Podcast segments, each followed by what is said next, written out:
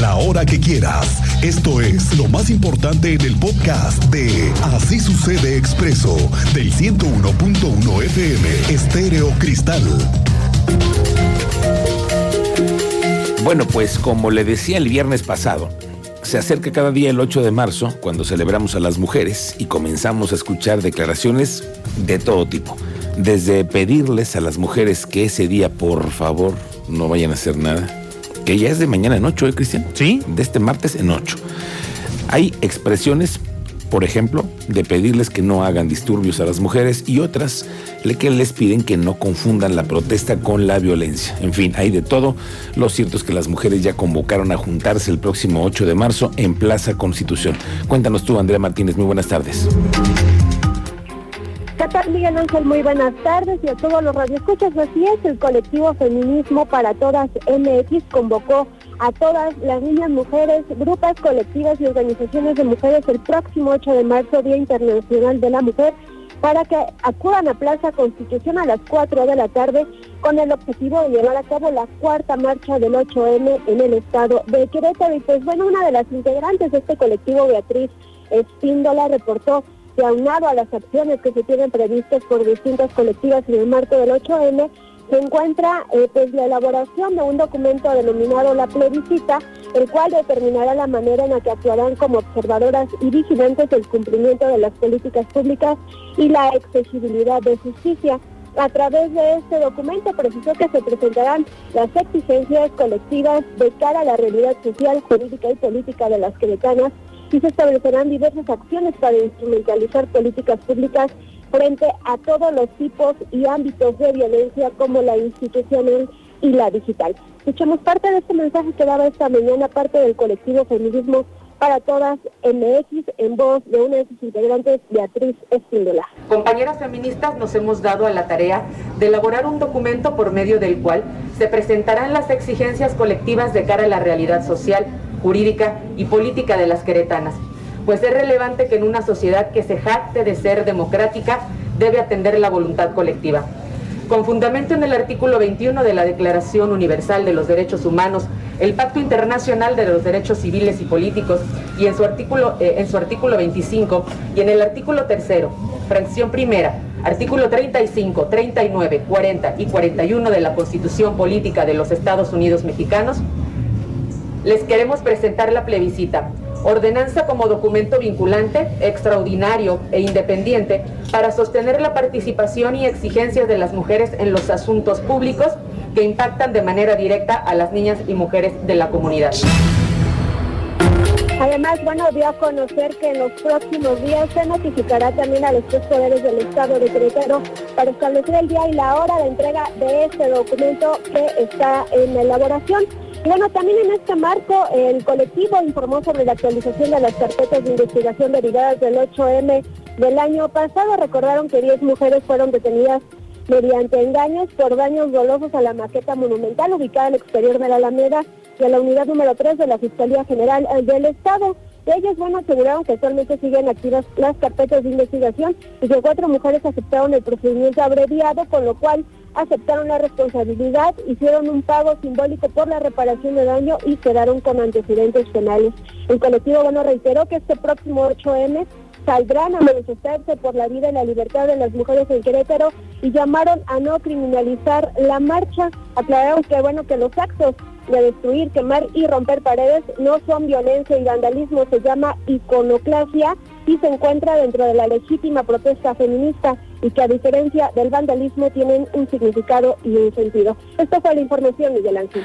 Gracias, Andrea. Vamos a ver cómo se van a estas llamadas que se están haciendo por parte de todos los actores. Mire, el gobernador Mauricio Curi ya habló al respecto. Él dice que las expresiones deben darse, sí, que deben darse, siempre escucharlas, pero que hay una diferencia en no afectar a terceros por esas expresiones se aplica la ley. ¿Eso significa que sí se abrirían las Se aplica alguien tiene una conducta indebida que, es un delito, se aplica la ley. Todo lo necesario, todo lo que sea necesario, pero que yo les mando a llamar a, todas y a todos es eh, que por favor cuidemos lo que es de todos. Al fin y al cabo, estos lugares son de todos y, y arreglarlo nos cuesta a todos. Entonces, independientemente, por muy auténtica que sea, que yo comparto al 100% la la exigencia, no podemos permitir que se lastimen a terceros. Bueno, la marcha del Día Internacional de la Mujer dice que tiene información por parte de la Secretaría de Gobierno que hay grupos detectados de otros estados de la República que vienen a participar en estas que son las llamadas exigencias colectivas. Guadalupe Murilla, la Secretaria de Gobierno, dice que tienen identificados que es gente que viene de otras partes del país en pequeños grupos y de pronto detonan violencia. Oh, sí, eh, desde luego lo han hecho en otras manifestaciones de mujeres eh, llegan estos grupos, se integran, eh, vienen pues vestidas de negro, con gorras, eh, con tapabocas, difíciles de identificar y son las que desbordan este, el contenido de las manifestaciones y ya en todo esto, bueno, pues ellas mismas han perdido el control. Este fin de semana, la Secretaría de Salud, a través del Comité Epidemiológico, divulgó que ya fueron modificados los horarios y aforos finalmente. Creo que esta es la mejor noticia que escuchamos después de dos años de pandemia. Finalmente, casi está todo ya al 90% en cuanto a los aforos en restaurantes, es decir, pronto conciertos, eventos en lugares cerrados tendrán la posibilidad de hacerlo sin las restricciones y medidas que ya todos vivimos. La decisión se tomó porque ha disminuido notablemente el índice de ocupación en los hospitales creados para ello. Sin embargo, hoy la secretaria de Salud, la doctora Martina Pérez Rendón, dijo que no hay que bajar la guardia. En tanto, la Secretaría de Educación alineada a esta recomendación del Comité Técnico para la Atención del COVID-19, informó que el 100% de las escuelas y sus comunidades educativas de todo el estado, escuche usted, tanto públicas y privadas, de todos los niveles educativos, deben regresar a clases a partir del lunes 28 de febrero, siempre y cuando cumplan con el protocolo establecido. Con esta acción se inicia la normalización del proceso educativo estatal también se informa que las instituciones que aún no cuenten con los protocolos ya deben regularizarse en los primeros días de marzo y con ello hacer el regreso presencial a las aulas. El teniente Mérida está pendiente con un reporte que ayer desató un movimiento policial en la zona de Santa Rosa Jauregui. Cuéntanos, teniente, muy buenas tardes, bienvenido. Muchas gracias, Miguel Ángel. Muy buenas tardes a nuestro auditorio para informarles lo que está sucediendo en la delegación Santa Rosa Jauregui. Ya le dábamos parte desde el inicio de semana, la pasada, y ahora en la comunidad de Santa Catarina tuvimos otra vez una riña con saldo fatal de una persona sin vida y otra más lesionada, sin detenidos. Les vamos a dar más detalles más adelante y el saldo en tan solo ocho días dos personas sin vida y tres lesionados, todos por arma de fuego, Miguel Ángel. Estamos muy pendientes con la situación que se está dando en Santa Rosa Jauregui y la platicaremos más adelante. Por cierto, en otras cosas, hoy el gobernador Curi informó que apoyan a cuatro queretanos para que puedan regresar a México luego del conflicto que se vive hoy entre Rusia y Ucrania detalla que una mujer originaria de Querétaro se encuentra en Rusia y se le brinda apoyo para regresar a México. Reveló que tras tener contacto con la joven se le compró su boleto de avión con destino a México, pero se cerró el espacio y se cancelaron los boletos. Desgraciadamente la persona que le habíamos ya comprado el boleto de avión cerraron el espacio y lo cancelaron los boletos de avión. Pues, este, sigue esta, mujer sigue en Rusia, que ya quiere salir. Eh, seguimos viendo la forma de cómo ayudar. Seguimos en contacto con la familia ya también el canciller Marcelo está ayudando, incluso con las personas que están en Ucrania, para, poder eh, ayudarlos a salir. nos está ayudando.